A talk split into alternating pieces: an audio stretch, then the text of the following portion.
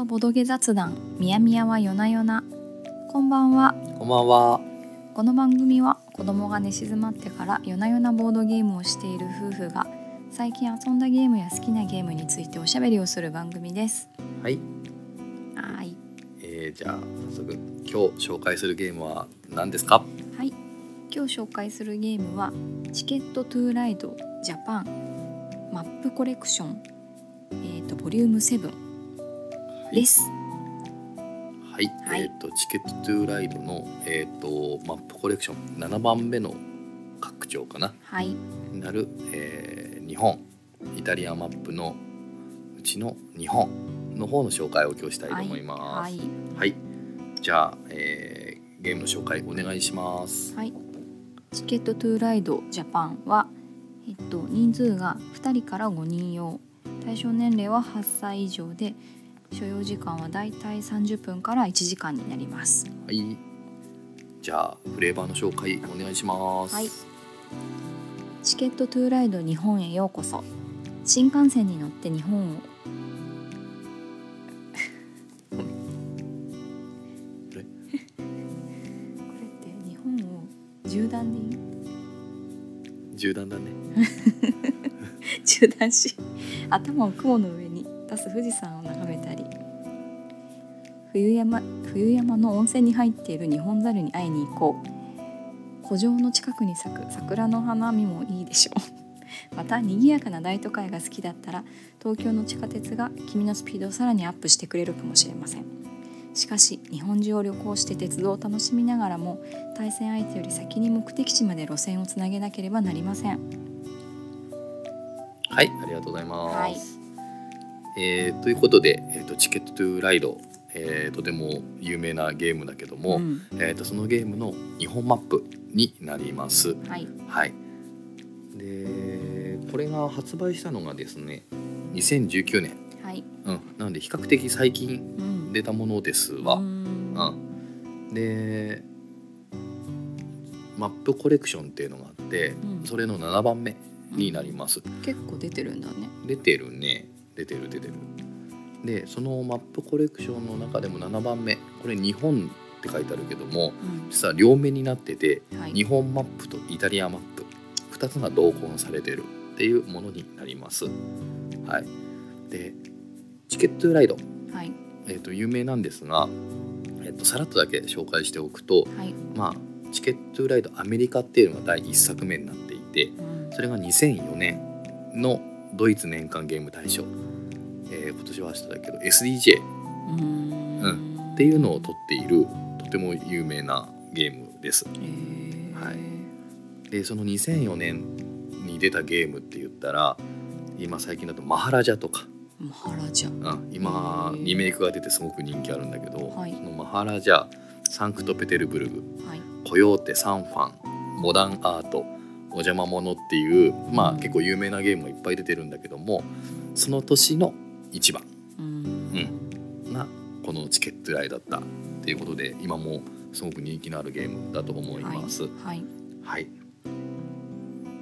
で少しルールの方も触れていくとえーっとまあチケットライドですよね。はい、でチケットライドがどんなゲームかって言ったら、まあ、地図の書かれたでっかいボードがあってうん。そこにこう路線図がいっぱい書いてある。はい。うん、で手札にカードがあるんだけどそれが切符になっていて、はい。うん、でその路線と同じ色のカードを捨てるとそこに自分の電車を置いていくことができると。はい。うん、で長い路線をにこう駒を置く時には同じ色のカードをそんだけたくさん集めて出さないとその長い路線っていうのは結べない。でも長い路線を結ぶと,、えー、と得点が勝利点がドバッと入ったりするし、はい。うん。えーいっぱい貯めるのかうん。細かく刻むのかっていうのが一つ悩ましかったりとか、うんであとはゲームの最初に目的地カードっていうのをみんな持っていて、はい。うん、でそれが例えば、えー、と東京と大阪っていうのをつながると,、えー、と勝利点が何十点入るよとか、うん。そういう目的地カードを秘密裏にお互いに見えないように持っているので、それを、えー、と結ぶように線路を引いていくと勝利点が稼げる。はいただし、えーっと路線っていうのが、えーか縦てれる本数が限られているので、はい。うん、それを相手の目的地を予想して潰したりしながらね、うん、目的地をこう達成させないようにする。で目的地は最後達成しないと減点になるので、うん、単純に20点もらえる目的地カードを達成したら20点もらえるけど、うん。達成できないと20点減点になるので、うん。そういうのをお互い読みながら潰したり、えー貼ったりかけて、えーっとうまく自分の目的地を達成したりとか、はい。ね、そんな駆け引きがとても面白いゲームです。はい。でえーっとでさらに今のがチケットトゥーライドの基本のざっくりなルールなんだけども、はい。えー今回日本ルール日本マップ固有のルールっていうのがあります。うん。それが2つあって、うん、今回あるのは新幹線。はいっていうのが導入されてるのとうん。あとは地下鉄っていうのが導入されてる。うん。これがこのマップだけの特色です。うん。で特に新幹線っていう要素がでかくて、はい。うん、これは何かって言ったらえっと誰でも作れるというかねうん。生まれる共通の線路っていうのがいくつか出てる。うん。でそれを誰かが使う、えー、と路線を使うと,、えー、とみんなその路線を使えるという、うんうん、だから目的地達成がすごくしやすくなるのかな。うんしやすくなったね。うんうんうんうん、っていうのがでっかい要素。はい。うん、でその誰でも使える線路を作るじゃ何がいいことがあるかっていうとゲームの最後にその新幹線を一番多く、えー立てた人には、えー20点20点というか2人用になると10点もらえて、はい。えーっとそれより新幹線を立てれなかった人はマイナス10点の減点。はい。つまり、まあ、20点の差がそれで生まれるという作りになってます。うん。うん、なので、えーまあ、その新幹線に貢献をするのかしないのかっはい。ていうのがかなり難しいというか、はい。悩ましいポイントになってます。はい、で、まあ、もう一個地下鉄っていうのがあって、まあ、これはどちらかというと2人というよりは、うん。えー多人数戦でいろいろ効果を発揮するのかなと思うんですが、うん。えーまあ、東京がマップ上にあってはい。でも東京の中に拡大図があって。うん。そこにこうさらに地下鉄で原宿とかね、うん。あのー池袋とか、うなんかそういうようなこう細かい地下鉄の路線図が拡大図にあって、うん。で例えばその原宿から大阪とかそんなチケットがあったりして、そうなると今度大阪から東京まで線路を引っ張って さらに、えっとその地下鉄で乗り継いで原宿までつないでないと達成できないとか。うん細かかったね。そう細かい、はい。そうそうそういうなんていうかな路線を引かなきゃいけなくなってる、うん。うん。逆に言ったらその地下鉄にまで手を伸ばすのか伸ばさないのかっていうところで、要はあのね戦略がこう被らないように、はい。うん、あえてこう地下鉄とかを埋めていくっていう、うん。はい、そういう戦略もある意味立てれるようになってるのかなとうんいう気がします。うんはい。はい、でそもそも日本マップ自体そんな広いマップじゃないので、うん。うん、ってなると多人数になるともう多分かなりギッチギチになるから、うん。うん、その意味ではそういう地下鉄っていう、うん、みんながこう狙わない部分を狙っていくみたいなところも少し、えー戦略の要素としてはい導入してあるのかなっていう気がします。うんはいはいうん、ということでまあこの新幹線と地下鉄その拡大マップっていうのがあるっていうのが日本マップの個性的なルールです。はいはい。ということで、まあ、遊んでみた感想っていうのに入っていこうと思うけども、はい遊んでみてどうだった？遊んでみて、えっと、チケットトゥーライドってすっごいこれまで難しいイメージがあったんですけど新幹線ルートが入ったことですごいプレイしやすかったなうんと私は思いました。あの今まで遊んだのってなどの国のやつだったか全然覚えてないんだけどドイツ。ドイツ。ドイツか、ドイツか。あの結構その駅から駅とかも2色あって片方押さえられたらもう片方行けないとか。でそのなんだろう。もうそこに行くまでに相手に押さえられちゃって潰されて遠回りしても結局つなげなくなるみたいな。そういう風になってすごい難しいなって思うことが多かったんですけどなんか新幹線ルートがあるとあれこんなに簡単に進めていいのかなって思う時もあるくらい結構駅と駅がつながりやすかったなっていう印象です。うん。そうだね。その共通の路線があるから、うん。結構それで日本端から端までやろうと思えばその新幹線だけでつながってるようんうん。うな感じもあるから、うんそうそうそう。そう。あの最初に引く、えっと、目的地カードかな？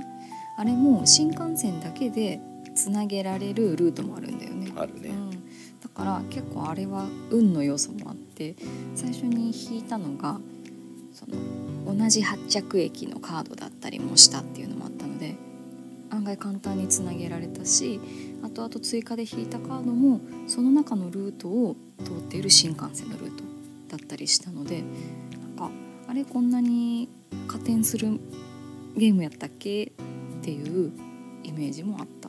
うん。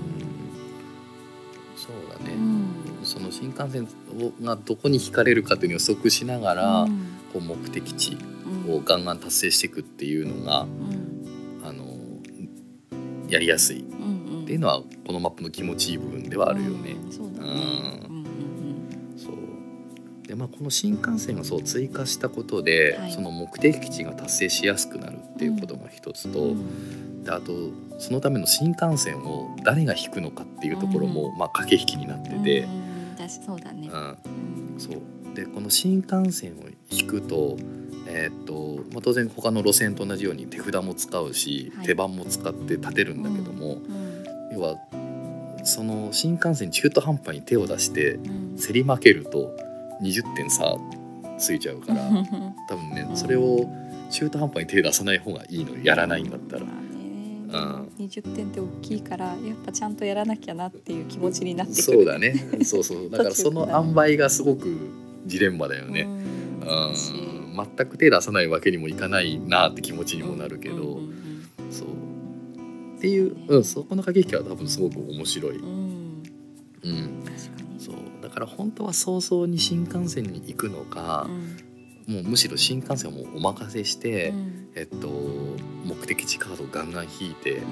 そっちの達成に何ていうかな特化していくのかみたいな、うん。なんかそういう風になるとより2人プレイは熱くなるんだろうなという気はするけどうんそんなうまくい割り切れないよね。ねついついどっちかにそうそう揺らいでしまうというかね、それは面白いよね。うん面白かった。うん、であとそうねこのゲームの面白いところで、えっと自分の持ってるコマの数がうん普通のチケットトゥライドって大体40とか45なのよ。あそんなにや。そんだけ持ってる、ううん。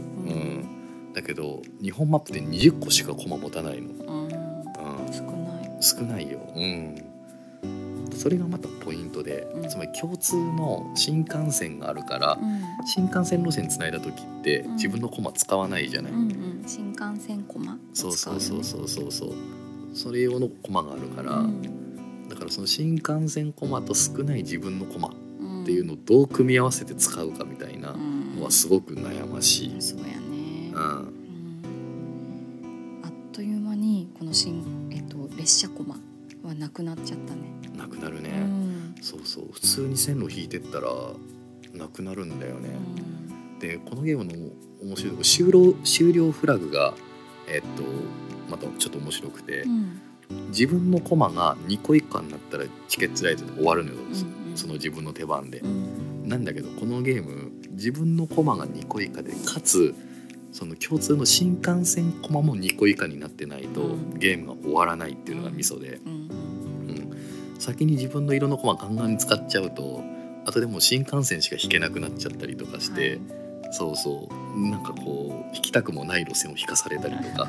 まさに最初にはその時それになったわ。そうそうそうそう になるし。うん。かといって新幹線ばっか引いてると今度は相手にいいように終了フラグ切られたりとか、うん。いいように利用されたりするからそう。そこの駆け引きもなかなかうん。悩ましい。ううん。ん難しいよ。うん。だからその自分のコマをいつまで温存するのかしないのかとかう、ん。もう、えー悩ましくなってるなと思う。温存するのと温存しないのと両方試せた試した、うん、1回目はもう自己も最初にガッて使ったら、うん。もう最後終わりたいのに新幹線がいっぱい残ってるから全然終わらないしそうなると、うん。ほら目的地カードうん。追加で引いても結局こう新幹線と自分のコマ組み合わせないと到達できないようなうん。目的地も結構あるから、そう全然調整が効かないのよ。うまくはまればいいけどそんなにラッキーなカードはなかなか引けないから。うん、そうそうそうそうないんだようね。ん。でも残しすぎて2回目は逆に新幹線先に行って自分のコマを取っといたら、うん。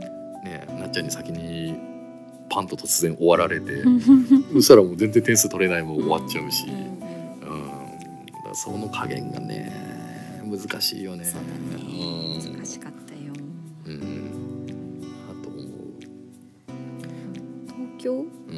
地下鉄か。一番最初にこの地下鉄をの目的地カードを選んであ結構点数も低いけど遅れ車庫も少ないしなんか簡単に達成できるやんと思って引いたけど引いたのが間違いやったなって思っちゃった。地下鉄ね。地下あ難しいよね。そうそう。あの1個しか受けないとかそういうのでもそういう少ないコマでもやっぱ一手番使うし1個とか2個とかのこの細かいところをちゃんと受けてつなげても4点とか5点とか確かそんな感じだったのでなんかそれですごい遅れを取ったなっていうのはあったな。うまく使いたいなとは思います。地下鉄の扱いは難しいね、うん。特に2人だとなおさらなのかも。そうだねうん、そう地下鉄東京の地下鉄って、うん。ほら共通のコマの新幹線が通ってないから、うんうん自分の色のコマを必ず消費しなきゃいけないような作りでしょ。もったいないんだよね。ねそこで使っちゃうのがもったいないと思っちゃうね。うん。だったら全国マップの目的地でうん。もっと勝利点高いので、うん。繋いだ方が強いんじゃないかとか思っちゃう。そうやね。ん。だよな地下鉄カード地下鉄の目的地カードが23枚あればまた話は違うんかな。そうだね。そうそう。うん。でもまあまあねその地下鉄の使い方っていうのもまだうん。いろいろ検討の余地があるなとうん。思うね、はい。うん。思います。あとこのゲームのやっぱいいところは、うん。あのーあれよ知ってる地名とか地図っていうのはやっぱいいよね、うんうん。そうだね。イメージが湧きやすいね。そうそう。うん。でやっぱやってるとチケットライドってほら旅行に行ってみたいとか、い。この街行ってみたいっていう気持ちになるんだけど、うん。特にやっぱ日本版だとね、よりイメージが湧くので、うんうんうんうん。あここ行ってみたいなとか、そうだね。うんここ行ったなみたいな話がうん。自然と生まれるの確かで、に。うん。なんかすごい身近なゲームだなと思います。ね、うん。そこはまあ本当にいいよね。面白かった。こんな時だからこそ余計にね。そうだね、うん。行きたいなって気持ちになるよね。うん。でで特にこのゲームのいいところはい。はけど、うん。やっぱその満足度のお話で言ったら、うん。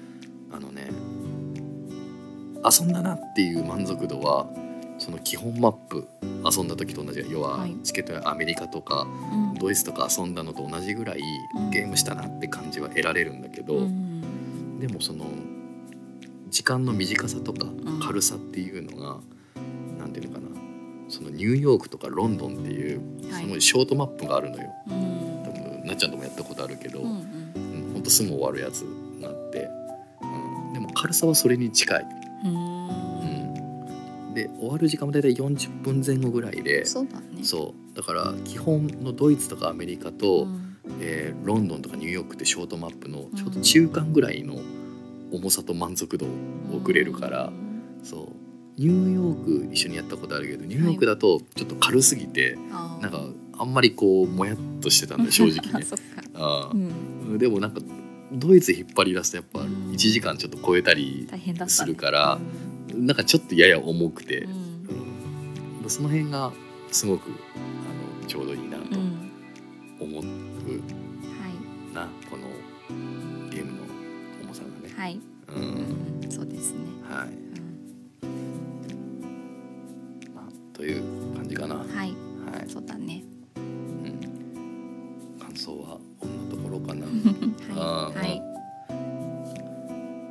今日遊んだゲームのお互いの夜な夜な度はい。を紹介していこうと思います、はい。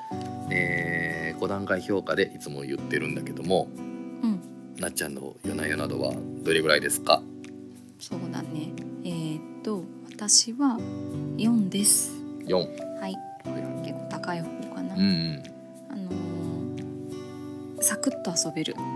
チケットトゥーライドが好きだけどに時間今日取れないなとかちょっとヘビーやなって思ってる人でも結構、あのー隙間時間でできるんじゃないかなと思います。あとはちょっと難しさを感じてた人でもこの新幹線ルートができたことで結構自分の目的地カードも達成しやすくなってるのでなんやろななんかあのちょっとゲーム初心者の人でも楽しめるんじゃないかなって思いました。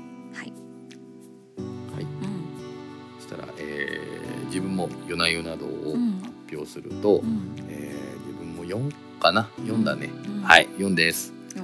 うん。一緒だね。4ううん。んでもなんていうかな？チケットライドの中ではすごく自分の中では評価が高い、うん。うん、拡張だと思います、えー。うん。まあ、時間の長さとか重さっていうのが、うん。多分今の生活にはすごくぴったりうん。な長さと重さで,、うん。であとはやっぱりその1回2回と遊んだけどもうちょっとこうやりたいとかこうやってみたいっていうのがうん。こうまだ湧いてくる感じになって、うん。えっとグリプレイ性があるというかね,、うんそうだね。そういうところもすごくありがたいなとうんうん。思ってます。はい。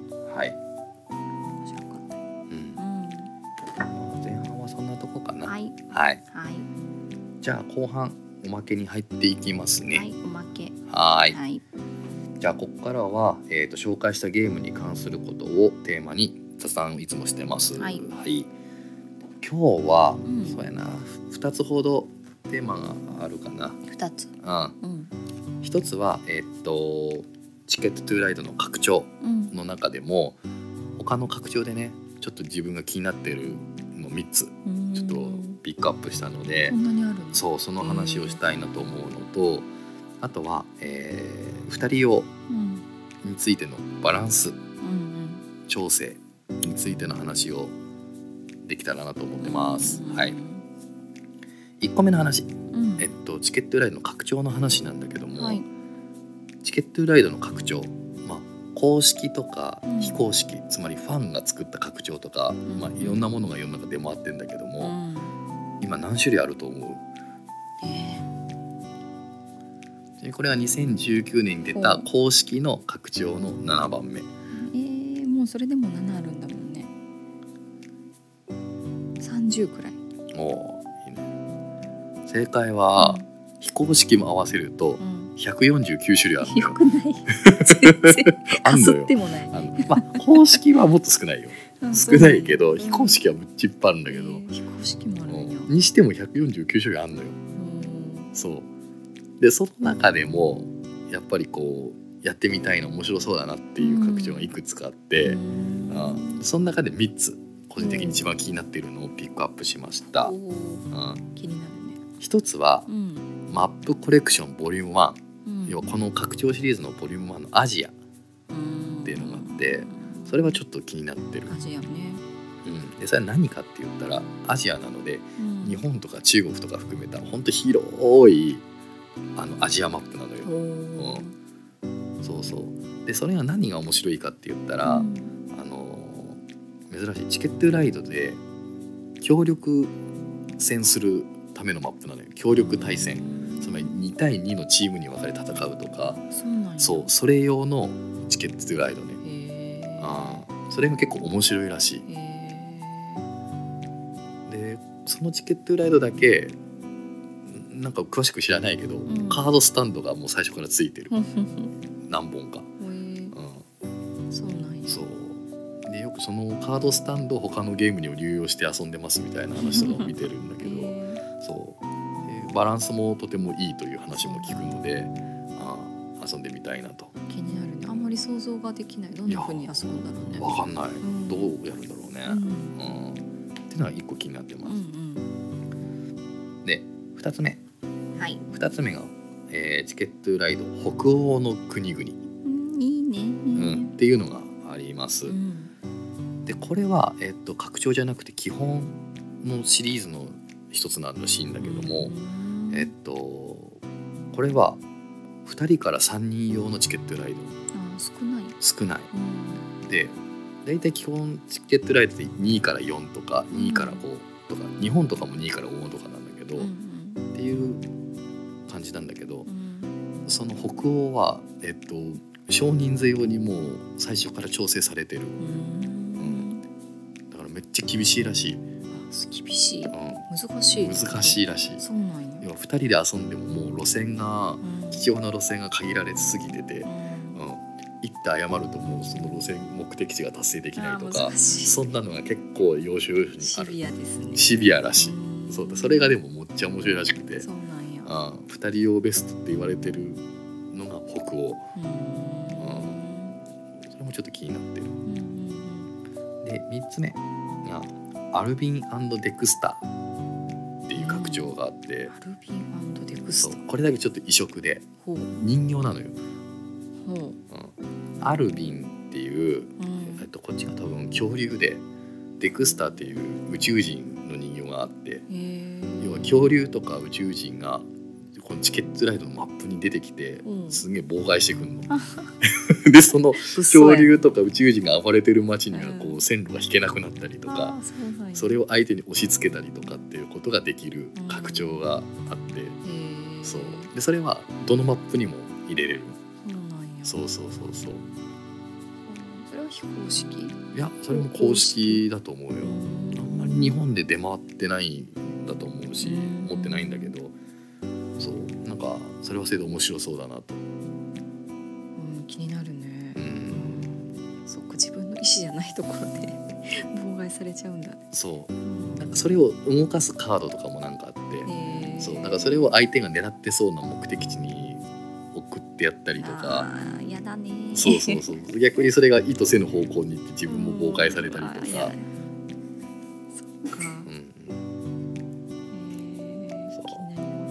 という感じでまあ本当にまだまだ気になる各地ああるので、うんうん。ね、またやってみたいなと。思いうん。はい。ます。はい。はい、でもう一個バランス調整の話うん。にも少し触れます。うんで実はこのチケットライド日本、うん。えっと、バランスが2人は取れていないんじゃないかって説と取れてるよっていう説がネット上にあってうん。そう。割れてるんだ。割れてる。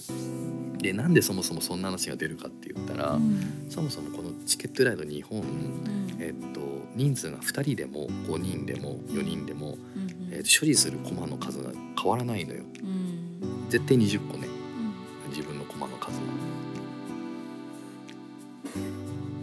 でマップが広い広いというかサイズ変わらないのにうん。えっとプレイ人数が減ってうん。コマの数も一緒ってことはうん。結構スカスカになるんじゃないかとかん。伸びないんじゃないかってちゃんと調整されてるのそれっていう話がある。うん。えっとあとは、えーその目的地ガチャゲーなんじゃないかと。まあ、どういうことか、まあうん強い目的地カード引いたやつが勝つんじゃないの？2人用はっていうふうに言われている。まあね。まあガチャ要素は結構あるかもね。うんうなずける部分あるかも。うん。まあまあチケットライドってそういうもんなんだけどね。ううんん。ただえっとじゃあその今のは調整必要じゃないか説の人たちね、うん。うん、壊れてるというかゲームとして成立しないよ説の人たち。ただもうこれでバランス取れてるよっていう層もいて、うん。でこれはどうして取れてるかって言ったら、えっと、その目的地カードに特化する人とうん。新幹線建設に特化する人。うん。これがきれいに分かれると面白くなるんだと。うんその2人用っていうの。つまり、えっと1人が目的地カードガチャだからどんどんどんどんガチャを引きまくっててもはい。新幹線をガンガンに、えっと、進められるとうん。それでゲームが終わっちゃって要は減点まみれになるだろうと、そう。それをされると目的地の人は辛いんだと、はい。うん、いう話もある。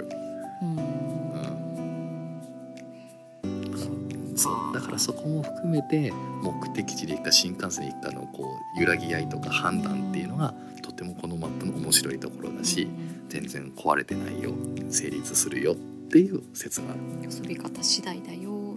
そうそうそうそうそうそう。う、ん。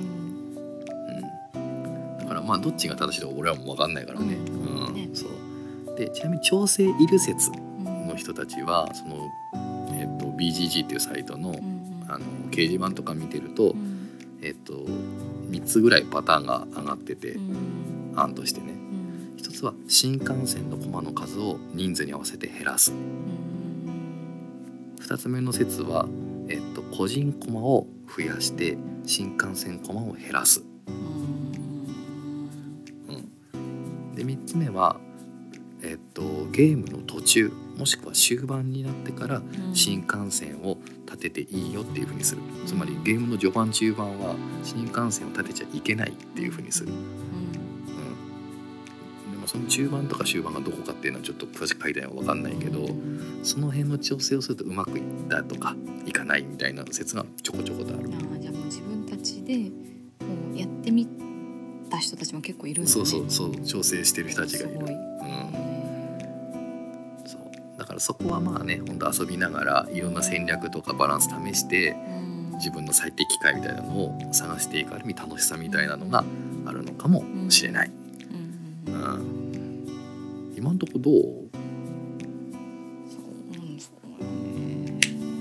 まあでもどっちもああなるほどなって思う。ふんわりしたことでまあそのを知った上で遊んでるけどそんなバランスがむっちゃ壊れてるとは思わないけどね今のところは。確かに一番最初に遊んだ時にあの新幹線めっちゃ余っちゃったんだよね、うん。最後。そね。それでなんかやっつけで結構新幹線作るみたいになった時はなんかなんだこれって思ったけどそのやり方進め方をちゃんとなんとなく流れが分かってからはそのゲームとして成立してるよって言ってた人じように、まあ、やり方次第であの楽しく遊べるなとは思ったかな。うんうんそうねだからまあもうちょっとねうん遊びながらあのーいろんな戦略も自分なりに楽しみながら、うんねもうちょっと遊んでいったらいいかなと思ってます。ううんん、そうだね。はい。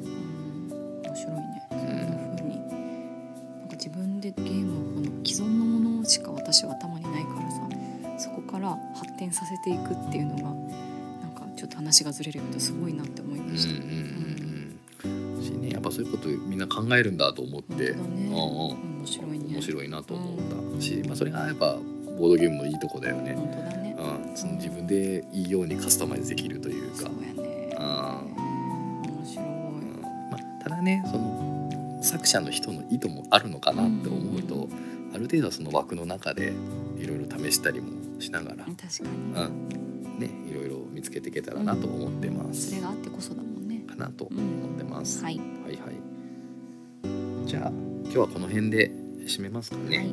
はい、はいじゃあ締めの挨拶どうぞ。